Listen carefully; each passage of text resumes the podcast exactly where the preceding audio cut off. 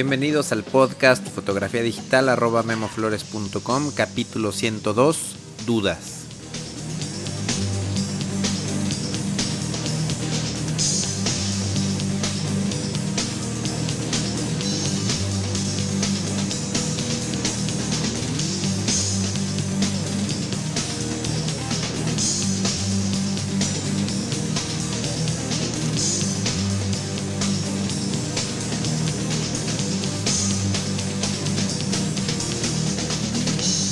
Tal amigos y amigas? ¿Cómo están todos? Bienvenidos al capítulo 102 de este taller en línea sobre fotografía digital.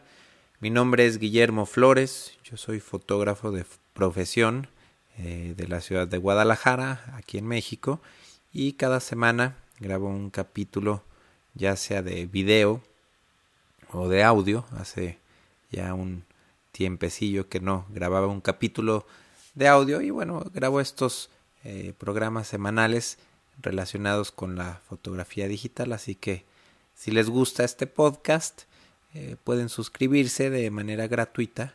Para más información visiten la página www.memoflores.com diagonal podcast, en donde también encontrarán por ahí los eh, capítulos anteriores que pueden descargar de manera gratuita. En los tres capítulos anteriores eh, hice pues una serie de, de videos. Eh, al parecer eh, pues gustaron bastante, recibí bastantes comentarios, les agradezco a todos mucho el, el apoyo, sus comentarios, etcétera.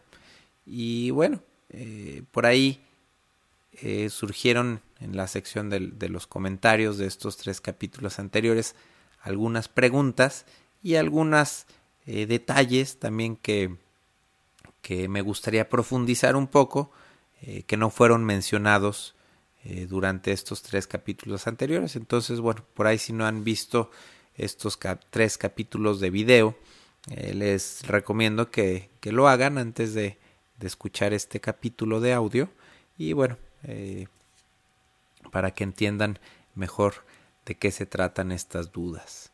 Eh, vamos a empezar, eh, me voy en orden cronológico.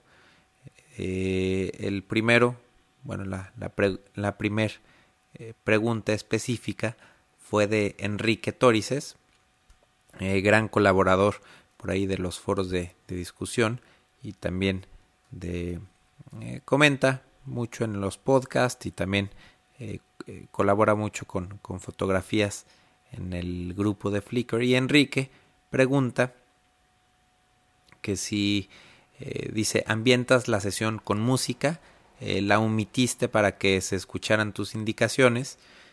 Y bueno, la respuesta es, eh, pues sí trato, a veces me gusta trabajar con música, pero sobre todo cuando, cuando los modelos, las modelos lo solicitan.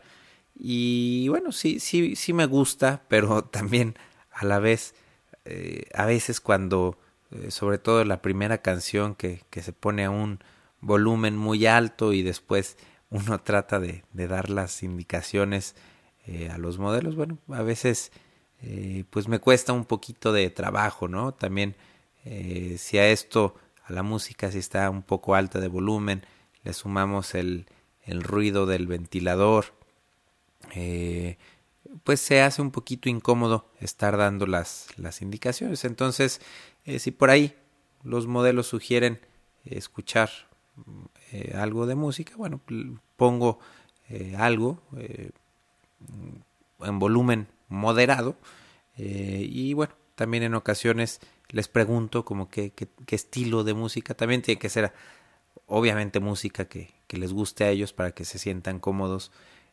cómodas, incluso eh, de preferencia algo movido que les dé un poquito como, como ganas eh, de bailar tal vez para que bueno para que se relajen un poquito más durante la sesión de fotos. Pero bueno sí definitivamente creo que sí ayuda un poco eh, la música sobre todo al principio de la sesión. La segunda pregunta la hace Edmundo Parra. Un saludo también por ahí a Edmundo, que participó en el primer taller que, que se realizó por acá en Guadalajara.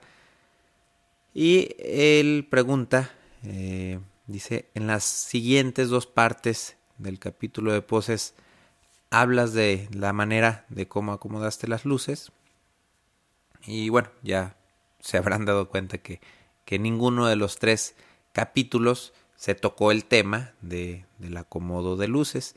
Precisamente en días pasados, eh, no, el día de hoy, precisamente, estuve grabando algo durante otra sesión de fotografías que pienso eh, ya no enfocarme a las poses, sino a la manera como son acomodadas las luces, explicar en detalle eh, cómo se acomodan o, cómo las acomodo para alguna iluminación específica, eh, los diferentes efectos que nos va a dar una caja de luz chica, mediana, grande, la luz rebotada, con un reflector, etcétera, con sombrillas, etcétera, ¿no? Entonces, eh, pues viene, estoy preparando, estoy, ahora grabé dos eh, escenarios de dos situaciones de iluminación, en alguna otra sesión voy a grabar algo más de material y cuando tenga eh, suficiente material para un podcast, pues aquí lo estaré compartiendo con ustedes. Luego, la siguiente pregunta es de otro usuario que colabora también bastante eh, tanto en la sección de comentarios como en los foros de discusión y también en el grupo de Flickr. Él es Fotocast y eh, me preguntaba en el primero de estos tres capítulos si podía ponerlo en vimeo.com. Eh, vimeo.com es un sitio de videos que ahí bueno estoy subiendo también eh, o subía por lo menos los, los, primeros capítulos de manera simultánea eh, para, bueno, que hubiera una sección de menor resolución y la verdad es que le tenía un poquito de, de miedo al, al, tráfico del ancho de banda que me iba a ocasionar el video. Entonces, bueno, aprovecho esta pregunta, ya lo subí en Vimeo y aprovecho el comentario de, de Photocast, eh, bueno, pues para decirles, aparentemente, pues muchos de ustedes, eh, no sé, a lo mejor indebidamente eh, escuchan o tratan de, de ver estos eh, capítulos en, en, su trabajo o a lo mejor, no sé, por X o Y, no, simplemente no, no se les hace práctico la descarga del podcast desde el iTunes, entonces bueno, hay una versión de menor resolución.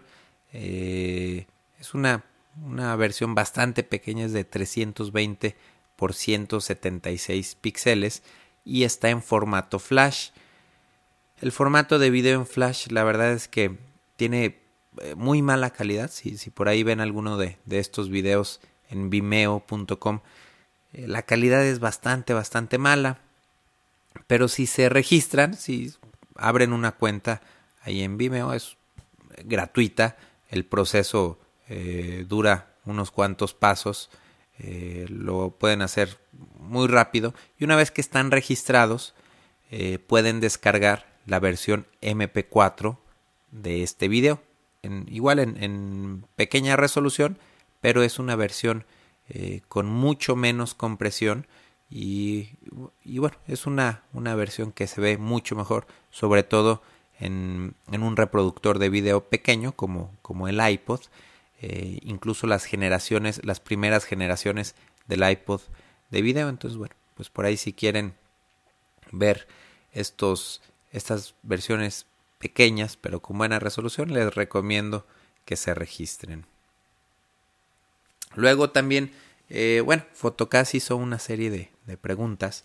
Eh, por ahí, en, incluso en, en algunos en, creo que en los tres capítulos por ahí de repente no aparecían algunas fotos. Dice, respecto a la foto que borraste por error, pregunta, ¿fue un acto reflejo ya que solo se trataba de una prueba o se te fue en la postproducción?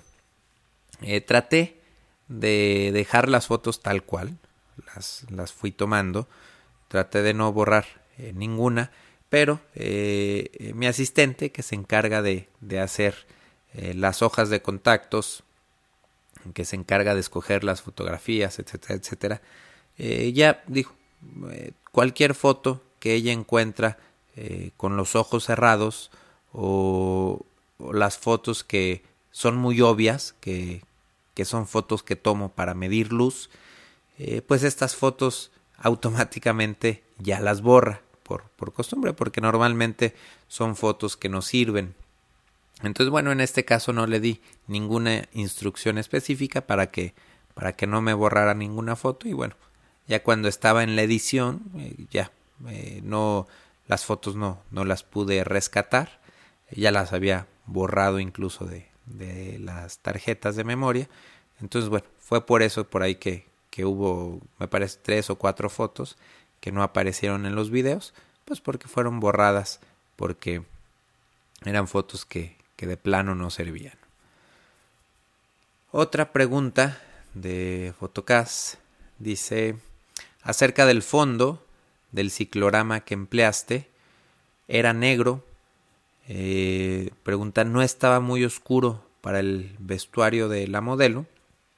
Eh, sí, sí, en ocasiones me gusta hacer fotos eh, con fondo negro, con las personas vestidas de negro, y esta es una técnica fotográfica que se le conoce como low key o clave baja.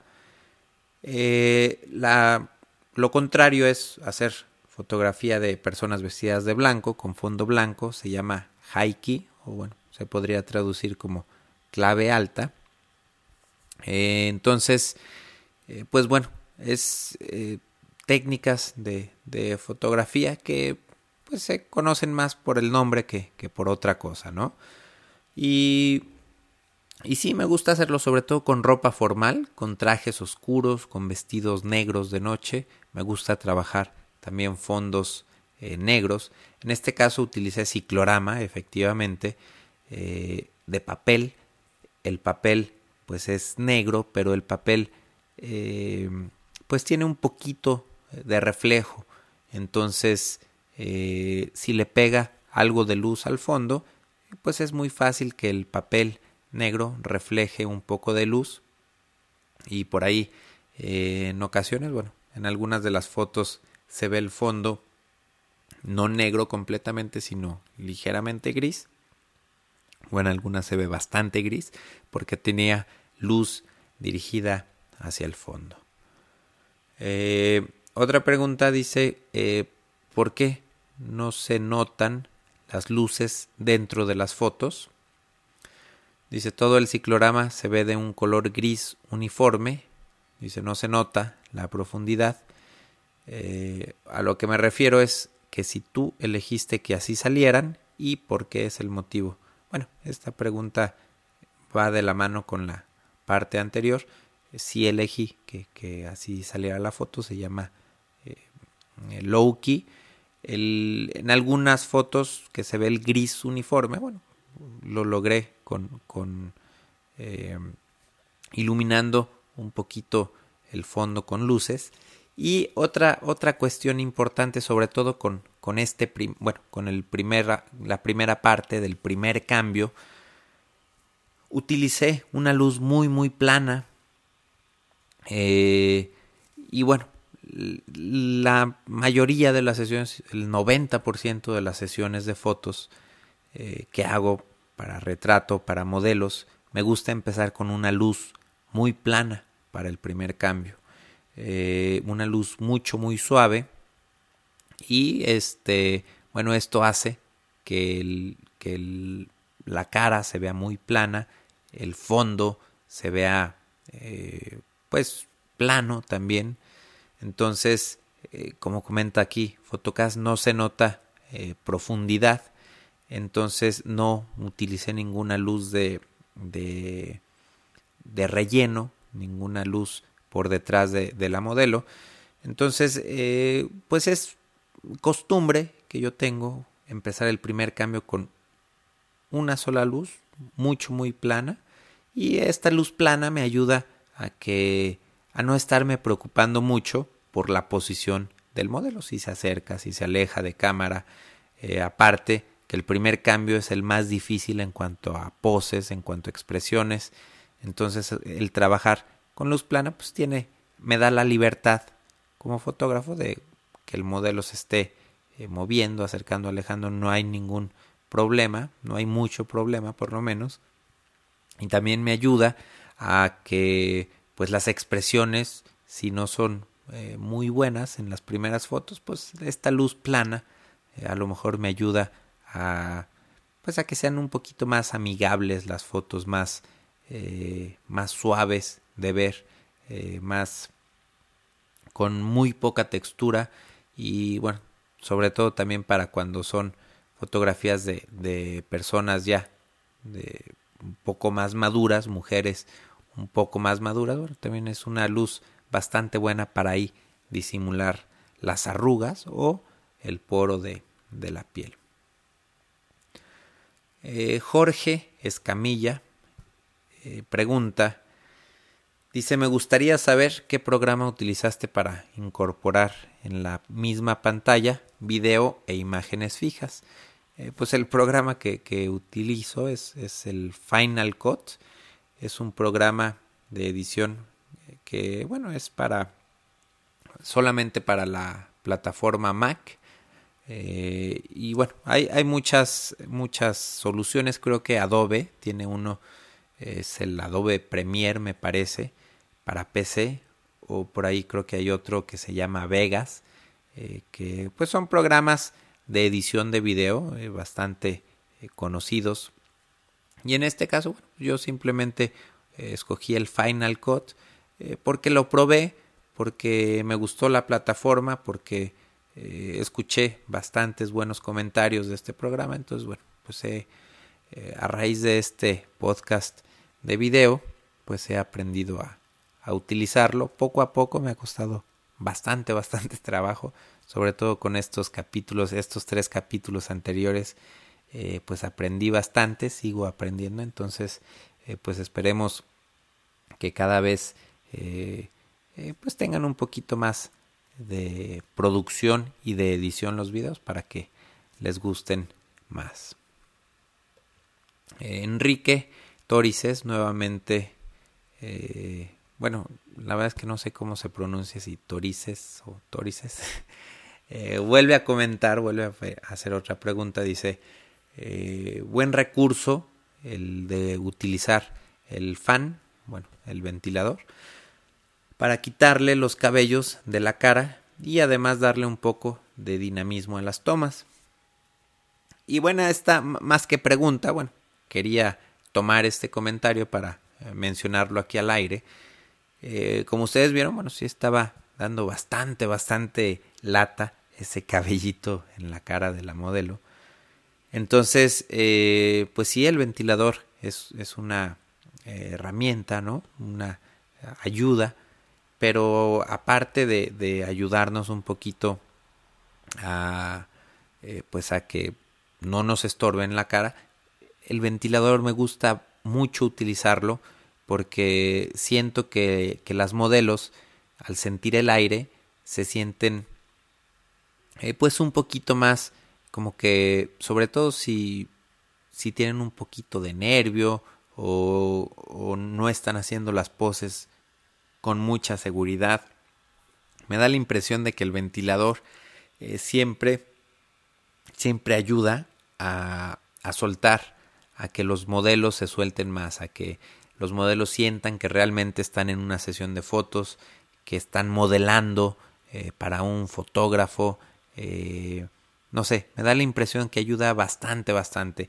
Incluso muchas veces las personas bueno, algunas personas eh, tienden a abrir demasiado los ojos, eh, pues para cuando estoy tomando fotos. Entonces, en este caso que cuando abren mucho los ojos también utilizo el ventilador para que el aire les moleste un poquito y que bueno, esta molestia eh, ocasiona que, que, las personas a veces, a veces cierren ligeramente los ojos. Entonces, por eso tomo el comentario que, que hace Enrique para eh, recomendar en estos casos el uso de, ventilador.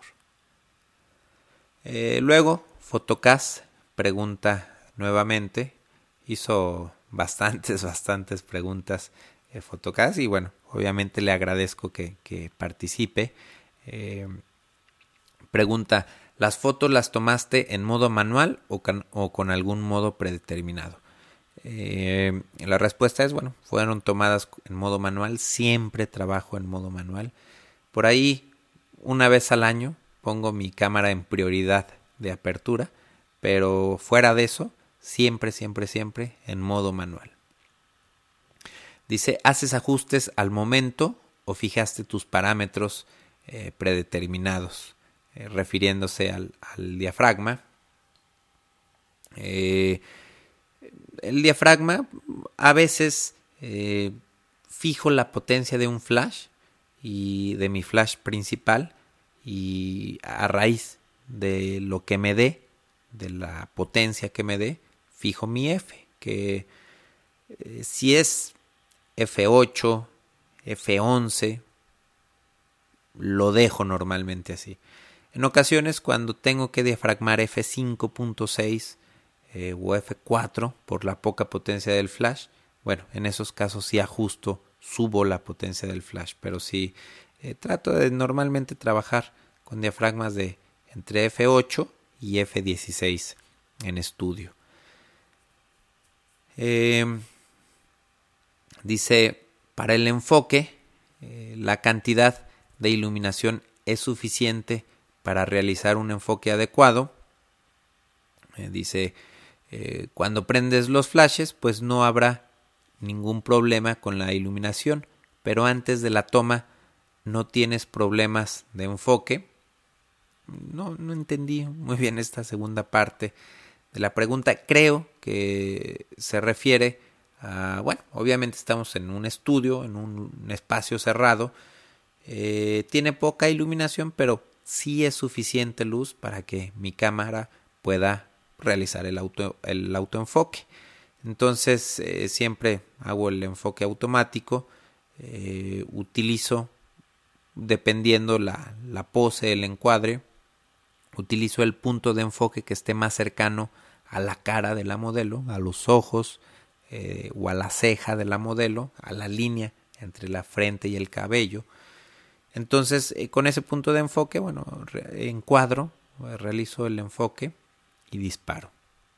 En situaciones, por ejemplo, si trabajo de noche en el estudio, pues a lo mejor la luz de modelado de los flashes a veces no es suficiente o a veces no me gusta utilizar la luz de modelado.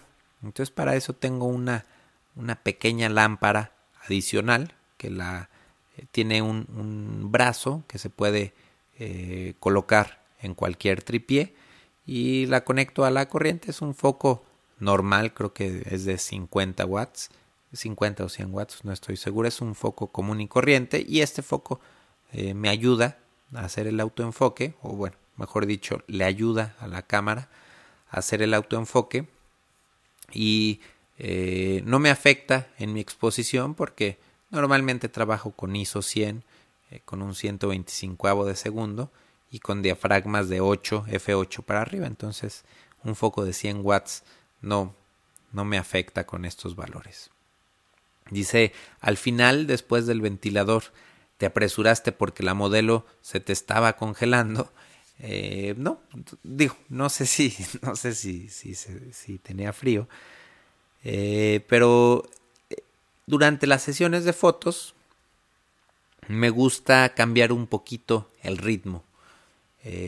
A veces me gusta hacer las tomas pausadas, lentas, pero de repente, y vuelvo a lo mismo del ventilador, sobre todo cuando, cuando prendo el ventilador, a lo mejor me gusta subirle un poquito más el ritmo a la sesión.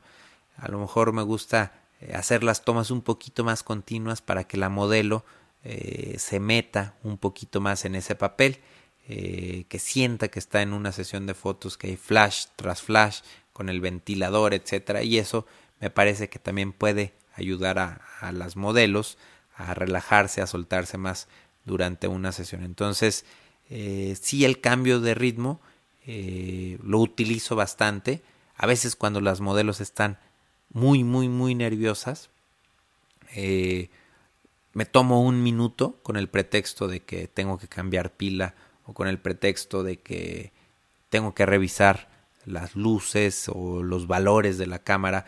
A veces me voy más lento y conforme voy viendo que se están soltando, le voy subiendo eh, de ritmo a la sesión, voy haciendo las fotos más continuas para que se metan más en, el modelaje en, la sesión.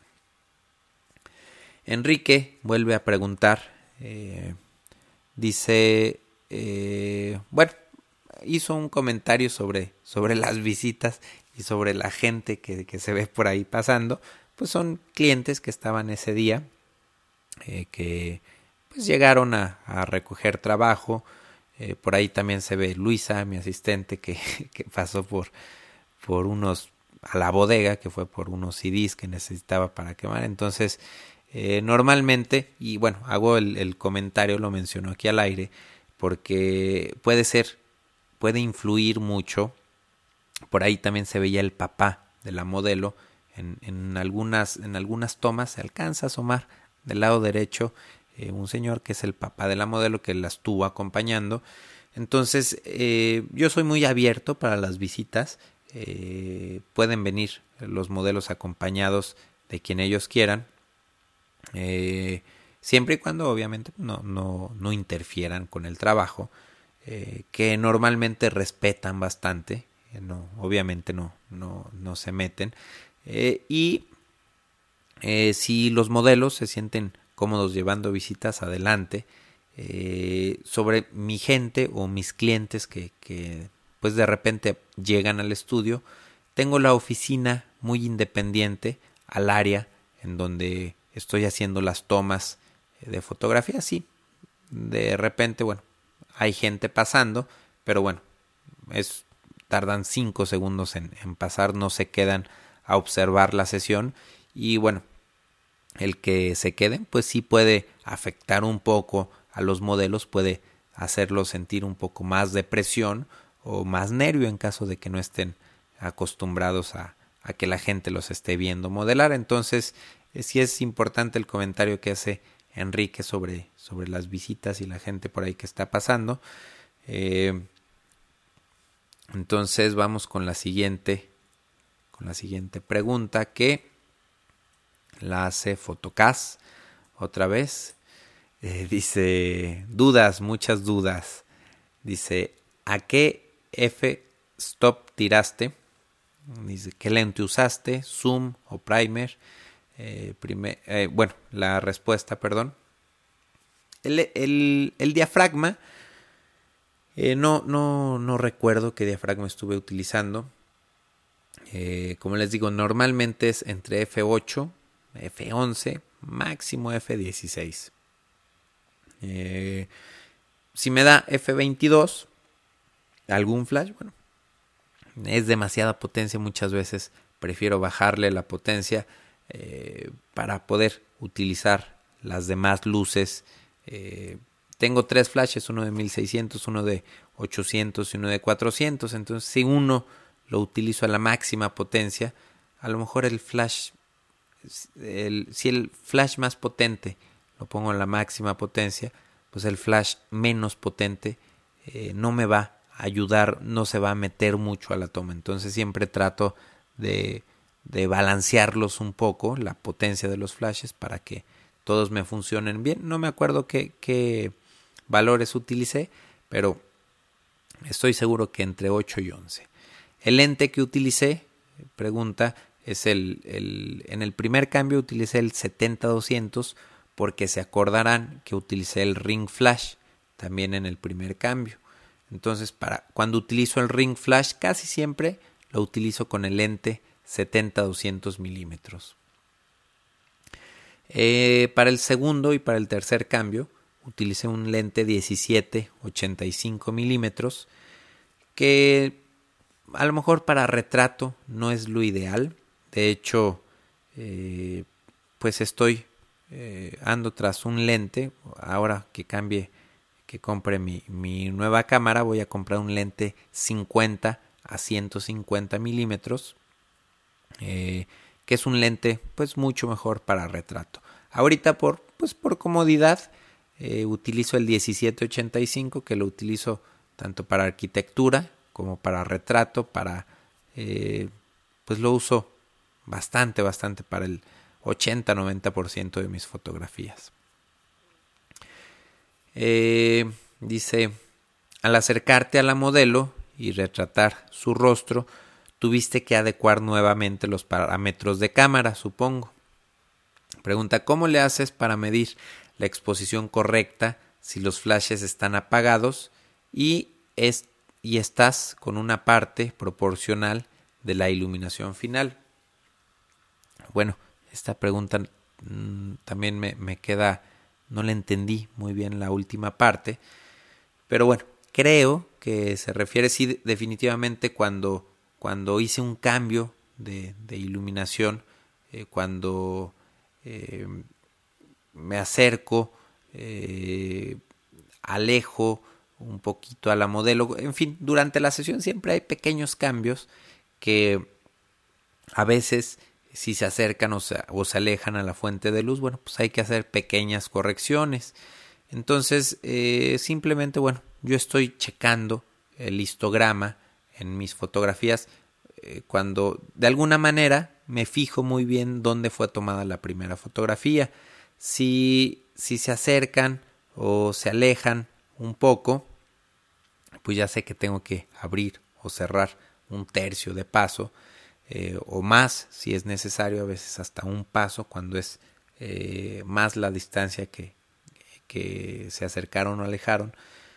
Eh, entonces, bueno, esto lo hago a base del histograma, así es como mido la, la exposición adecuada y bueno, aunque los flashes estén apagados, pues obviamente al tomar la fotografía, los flashes sincronizan, los flashes destellan y este destello se registra en la cámara y bueno, en la cámara puedo ver el histograma si está sobre o subexpuesta eh, la foto.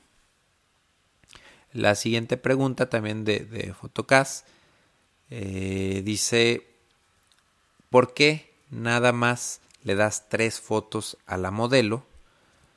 Dice, ¿qué haces con el resto? ¿Las tiras o las guardas para vendérselas luego?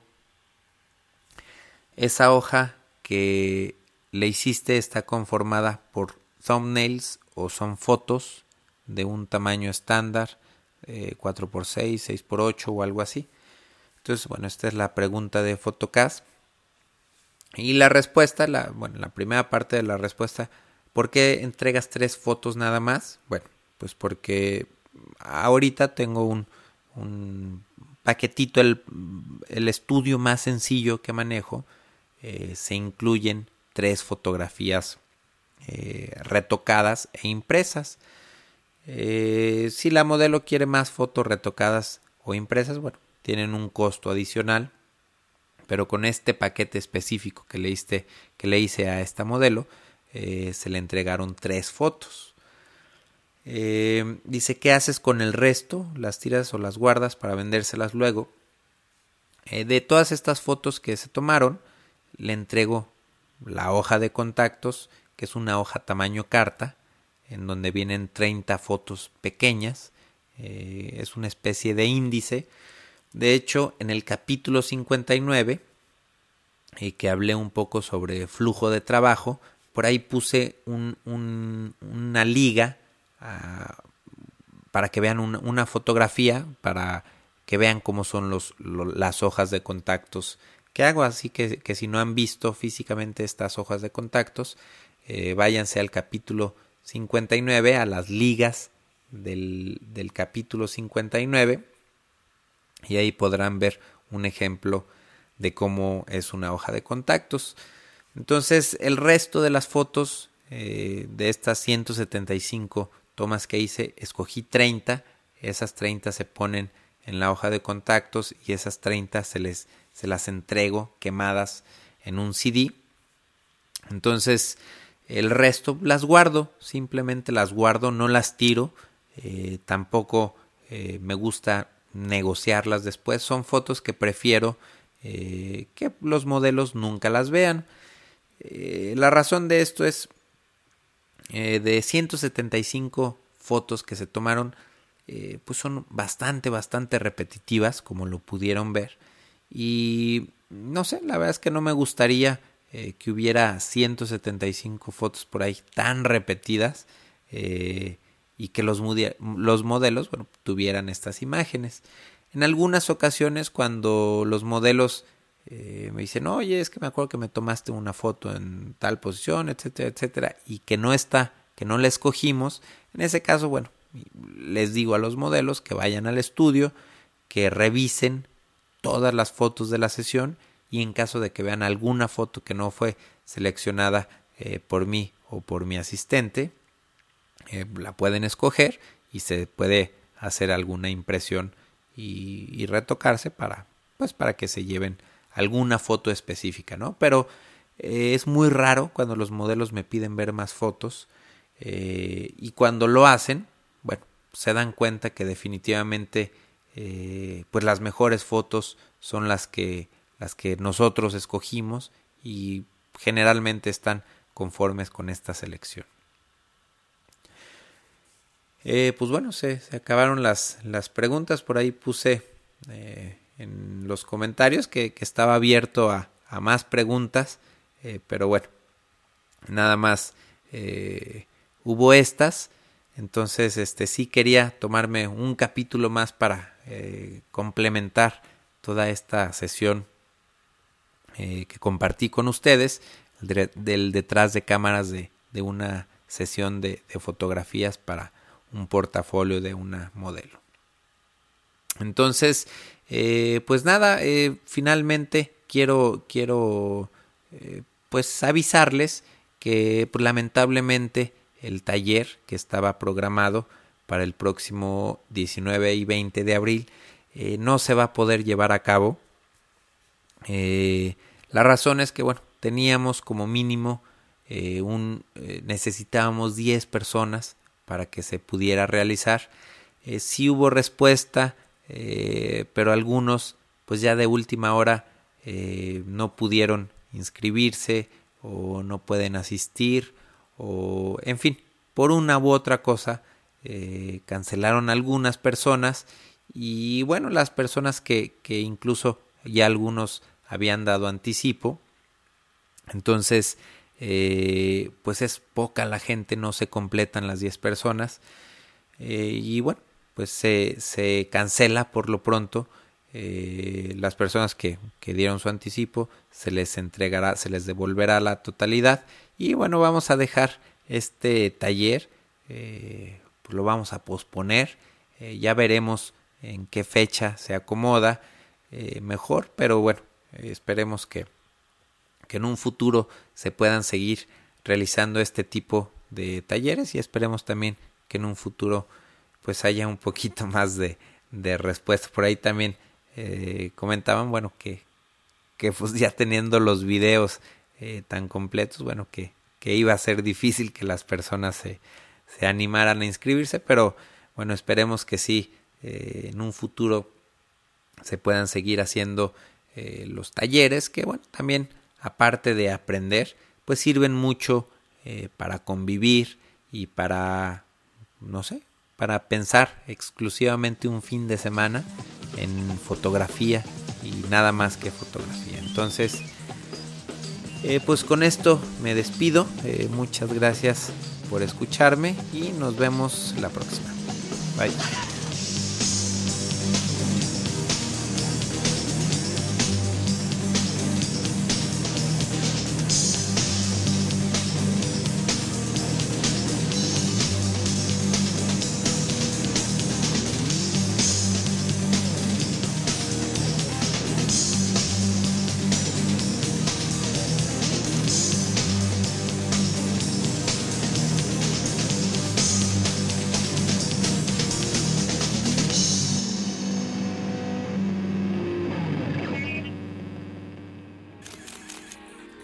photocastnetwork.com, your photography resource in the potosphere.